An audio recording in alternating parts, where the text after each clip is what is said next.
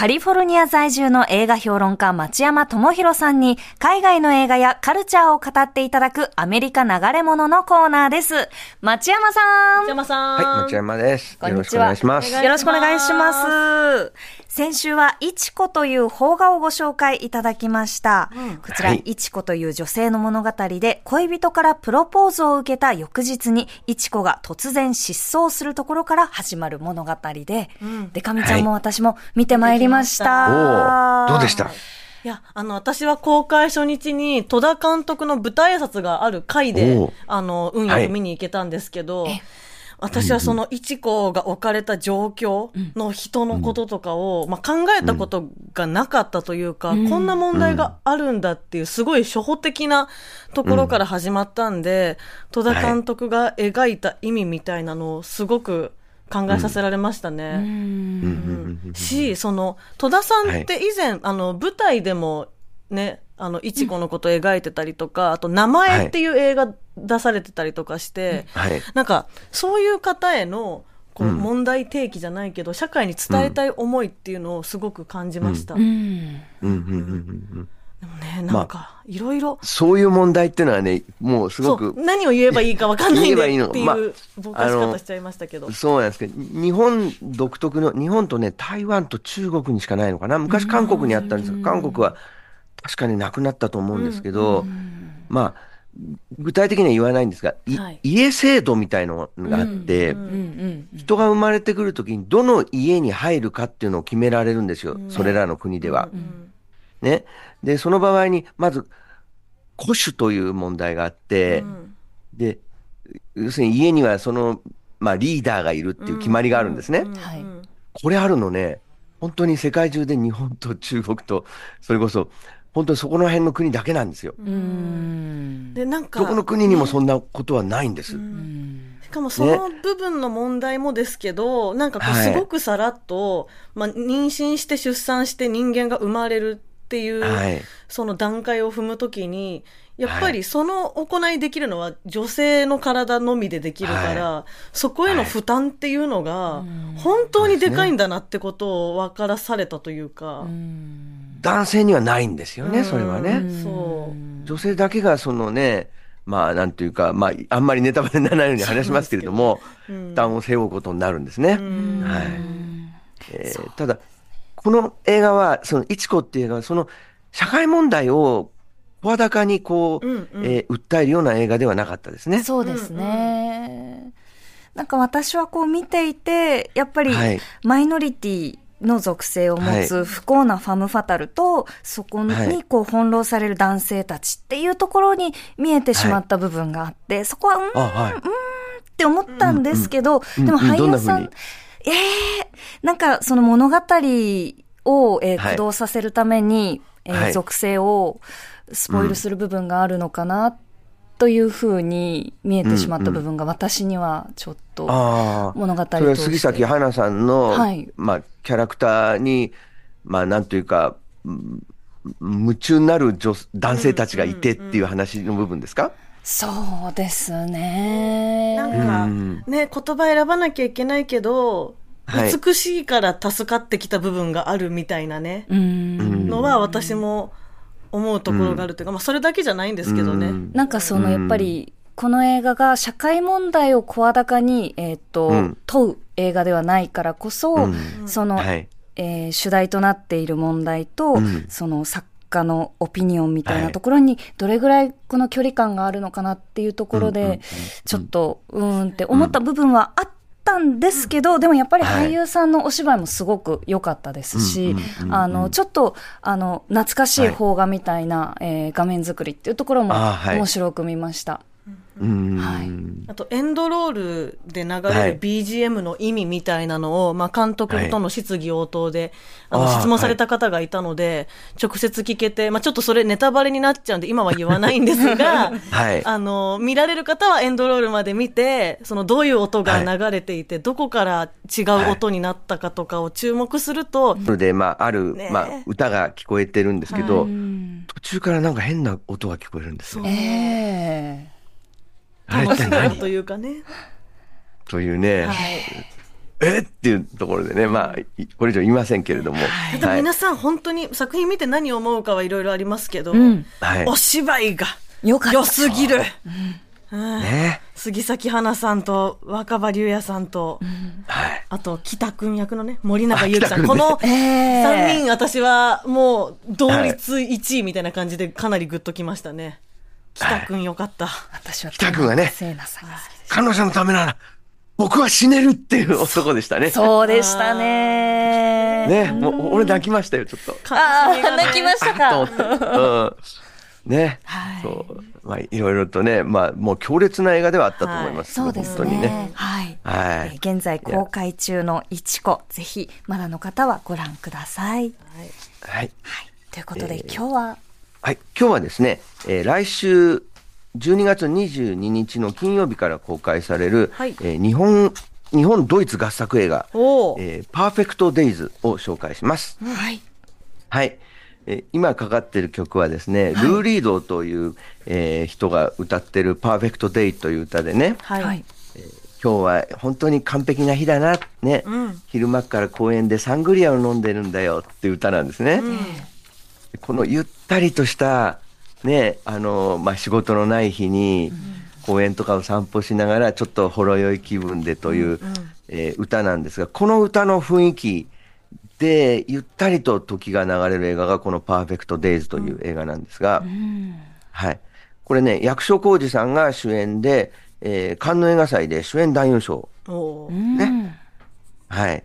えー、で、どういう映画かと言いますと、あ、これ監督はですね、ビム・ベンダースというドイツの監督です。はい。はい、えー、ベルリン天使の歌とかパリ、テキサスの監督なんですが、はい。で、どういう話かと言いますと、うん、えー、渋谷区の公園にある、えー、まあ、公衆トイレを掃除している60代の男性、役所広司さんの毎日を描いた映画です。はい。で、なんでそれを ビム・ベンダースっていうドイツの監督が撮ることになったかと言いますとですね、はい、えー、これ、なんかあの、TOTO っていう、まあ、トイレの会社がありますね。はい、はい。それとユニクロでやってるプロジェクトで、はい、そのまあ東京の渋谷とかの公衆トイレを、うん、こにハイテクでですね、はいはい、えー、綺麗で、えー、まあすごく最先端なものにしていこうという、まあ、プロジェクトがずっと行われてるらしいんですけども、はいはい、僕行ったことないんで知らないんですけど、そうですか？ありますよ。あのー、入ったら、んなんかパッと見透明なんだけど、入ったら薄ガラスになるとか。はい、うん、なんかね、確かに綺麗なトイレ増えてきましたね。まね、なんかできるたびになんとなく賛否両論が起きたりなんだりしてるんですけど。はい。うん、ああ。その透明なトイレって怖いですね。そうなんですよ。あ本当だ。あの、今ちょっと手元の資料にあるんですけど、渋谷区でい。ろいろそのデザインを凝らしたトイレが増えてるんですね。そうそう。恵比寿の駅前にもね、はい、あの真っ白い四角いオブジェみたいな感じなんだけど、はい、入ってくと、そうそう。トイレだったりとか。私は正直パッと見でトイレって分かりづらいから、うん、本当にやばい時どうすんのよっていう思いがあるんで、うん、初見の人が分かる方がいいんじゃないかなとかは思うけど、うん、まあ綺麗になるっていうね、ことに対しては嬉しいなとかも思うから、いろいろこ、ね、賛否あるイメージですね。ああ。あ透明なトイレって、なんか電気が流れてる間、透明、透明じゃなくて、透明じゃなくなる。んでしょうけど。そうなんです、そうなんです。ねえ、それ停電したらいきなり透明になっちゃって大変なことになるような気がしますけど、わかんないですけど、どういう仕組みなのかね。えー、はい。えっと、で、そのプロジェクトの宣伝のためにね、うん、短編映画を作ろうとして、えー、その TOTO がね、はい。で、ビームベンダースに声をかけたら、こう、まあいろいろ企画していくうちに長編になっちゃったっていうのはこの映画らしいんですよ。へはい。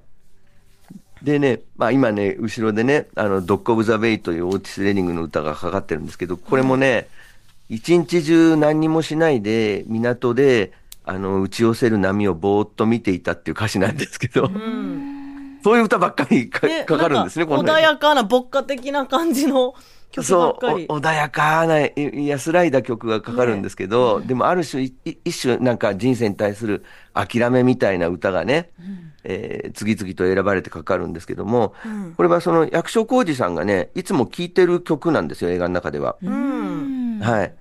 で、彼はですね、平山という役名で、えーちょっと下町の方の木造アパートで一人暮らしをしてて、まあ、家賃それ、それこそ5万円ぐらいのね、感じの。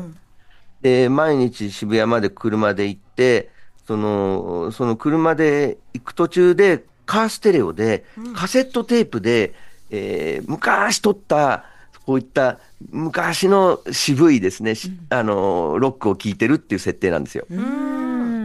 カセットテープってわかります？わかりますわかりますさすがによ。大丈夫？あんまりリアルタイムで使ってないよね、正直。学校で使ったりとか、ねお家で音楽聴くためにはあまり使った使い方はわかるぐらいですよね。わかるうんあ、使い方はわかる。はい。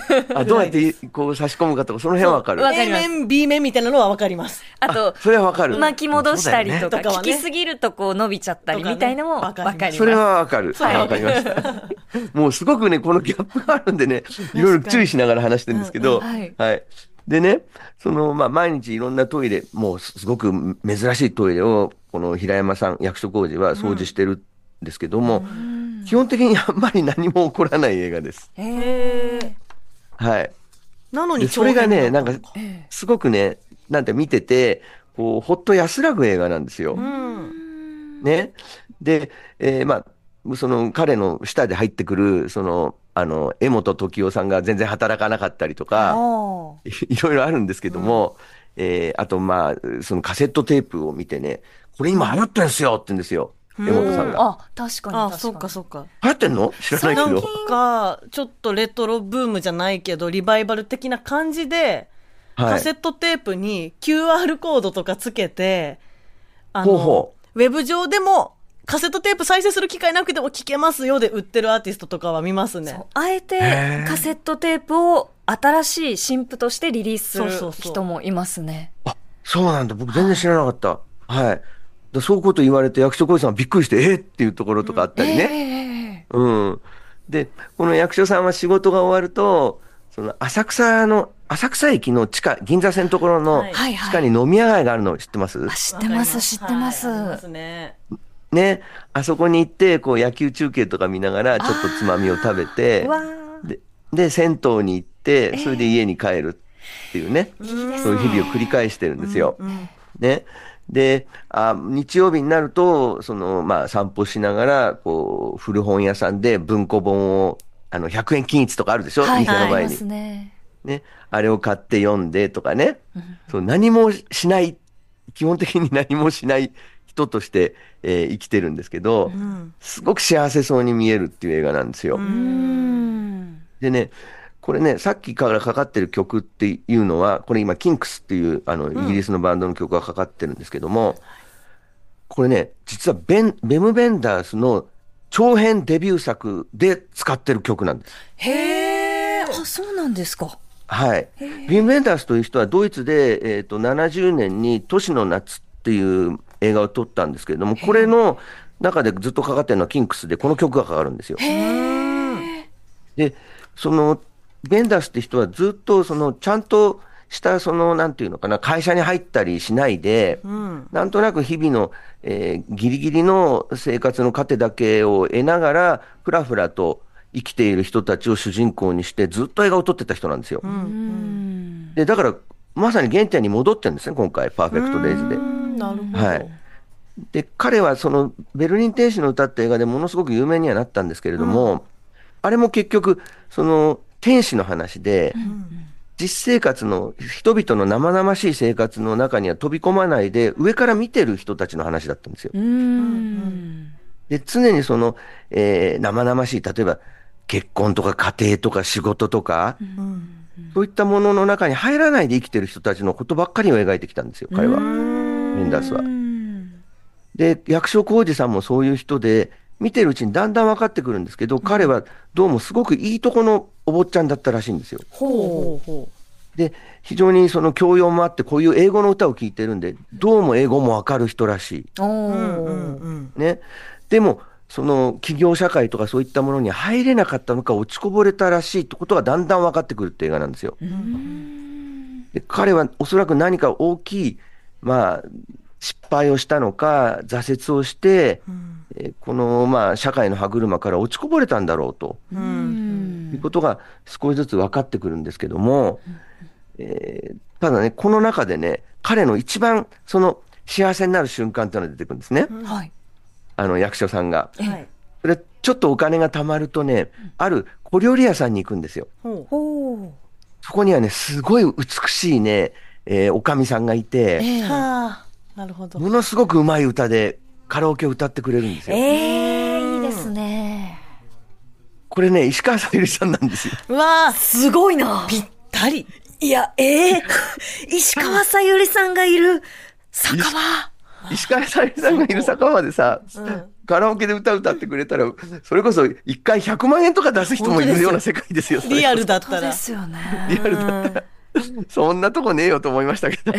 でも普段は地下でちょっと飲んでってしてる彼がってことですよね。そうなんですよ。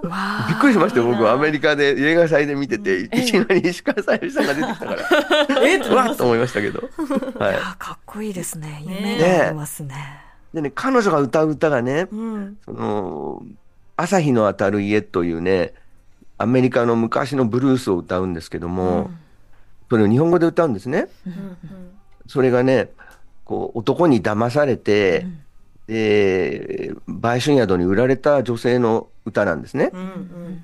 で、私みたいになっちゃいけないよって歌うんですけども、あ、演歌というのはやっぱりブルースなんだってのはね、わかるんですよ、それで。で、わーっと思わせるんですけど、で、なんでこんなとこで石川さゆりの歌を聴いてるのかっていうね、そすごい。うまいんだろうな。ーすごい。す。ごいんですよ。そのシーン、絶対見たいですよね。はい。そう、でもそんな人が街でこ小料理屋やってないですよ、そんな。の ね、何なんだと思いましたけど、ね、ただ、まあ、この映画ね、見てると本当にね、こう、もう僕はね、まさか自分がこんな映画を見てね、幸せになると思わなかったですね。へーそれはなんか、昔だったら違うかもってことですか、全然違うと思いますよ。うんなんだよバカ野郎、もっとロックしろよみたいに思ってた人なんで。ね、でも、でもやっぱり年齢的にね、これはね、本当に60代の人とかにはしみじみとしみるうん映画になってるなと思うんですよね。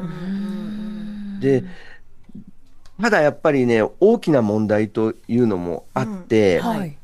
えーここれは要するにまあそのトイレ会社がおお金を出して作らせた映画なんで、えええ本当のトイレ掃除にある本当の怖い問題ってのは出てこないですね。へえ。あくまでも、その、企業からお金が出資されていて、作られた作品ということで、それは一つあるんですよ。ええ。うんね。だからすごく幸せなことしか出てこないんで、うんでも本当はトイレってトラブルいっぱいあるはずなんですよね。まあ、まあそうですよね。公共に開かれた個室っていうところがね。そうなんですよね。うんそれはあるはずなんですけど、本当に優しい幸せな瞬間しかこう出てこなくて、うんえーそまあ、ほっとしましたけどね。だからね、え うわーって、ああいうことが出てきたらどうしようと思いましたけどね、トイレの掃除の話だっていうんで、だからこそ穏やかな作品になってるんだけどって感じですよね。そうなんですよね。ねあと、まあ、もう一つの問題は、こういう高齢者の人がはい、こういった、まあ、清掃とかをしている現状ですね。で、今、その実際、その60歳、65歳以上の人たちの、まあ、すごく労働率が高いんですね、日本は。で、60歳過ぎると会社でも、その会社に残ってたとしても、まあ、65歳まで5年間しか残れないんですけど、えーまあ、給料半分されちゃうんですね。再雇用ですよね。ね。うんで、そう再雇用になってね。で、でもそれでも働かなきゃならないっていうのは歳からで、で、それを70歳まで引き上げようとしてますよね。はだから、みんな働いてるのは、本当はお金がなくて仕方なく働いてるのに。この映画だと、楽しいから働いてるみたいに見えちゃうの。うんまあ、もちろんね、働くのが好きとか、うんうんそういう方ももちろんいらっしゃるとは思うんですけど、はい。じゃあめちゃめちゃ潤沢に年金あったら、うんはい好。きなことしまくらないかとも思いますもんね。ね自分がまだその立場じゃないから、ね、しっかり理解できないんだけど。そうなんですよ。だその辺の問題とか、あと逆に、その、えーこういうのを働く人たち、こういう、まあ、清掃とかをする人たちがものすごく少なくて困ってるんですよ。うーん。本当は働き手がもそうう、なか。かな足りないんかですよ。うん。そう、それまあ人口がね、へ減ってて、まあ少子化のせいでもあって、それこそ外国からそうした、いったいった人たちをですね、雇わなきゃならないにもかかわらず、日本って最低賃金が安いから、外国の人ももう来なくなりますよね。他の国のは全然いいですからね。だからそういった問題もあるんですが、まあ、ビン・ベンダースさんはそういうところは ドイツ人だから、日本人の問題なんで知らないよってとこで、一回置いといて、で置いといて、で、うん。自分自身のね、あのーずっと今まで作ってきた映画の路線ではやってはいるんですけども、うん。はい。ただね、この映画で僕すごく発見したことはね、はいえーちょっと聞いてほしいんですけど、金信幸子さんっていう人の、えー青い魚という曲を流すんですね。はい。はい。で、この人はね、70年代の初めに出てきた日本のシンガーソングライターで、うん。もう歌詞とか素晴らしくてですね、んもう天才って言われたんですけれども、その後アメリカ人と結婚して日本を去っちゃったんで、あの、活動してなかった人なんですよ。で、これ、細野晴臣さんをプロデュースしてますけど、へはい。で、最近になって、あの、また復活して、ライブ活動とかされてるらしいんですけども、はい。で、それをね、ここでね、えーまあ、使ってるんでね、ビンベンダースすげえなと思いましたね。はい。で、本当にね、ちょっといい歌なんで、青い魚って歌で、まあ、ぜひ聴いていただけるといいかなと思います。はい。はい。今日は来週22日金曜日に公開となる映画パーフェクトデイズをご紹介いただきました。町山さん、今日もありがとうございましありがとうございましたありがとうございました。以上、アメリカ流れ物でした。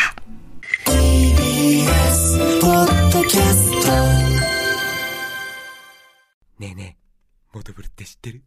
もとぶるそうそう、モトブル。もとぶるそうそう、モトブル、モトブル。そんな僕たちモトブルのレギュラー番組が始まりました。毎週日曜午後11時から配信スタート。歌あり涙ありの30分ぜひ、お試しください。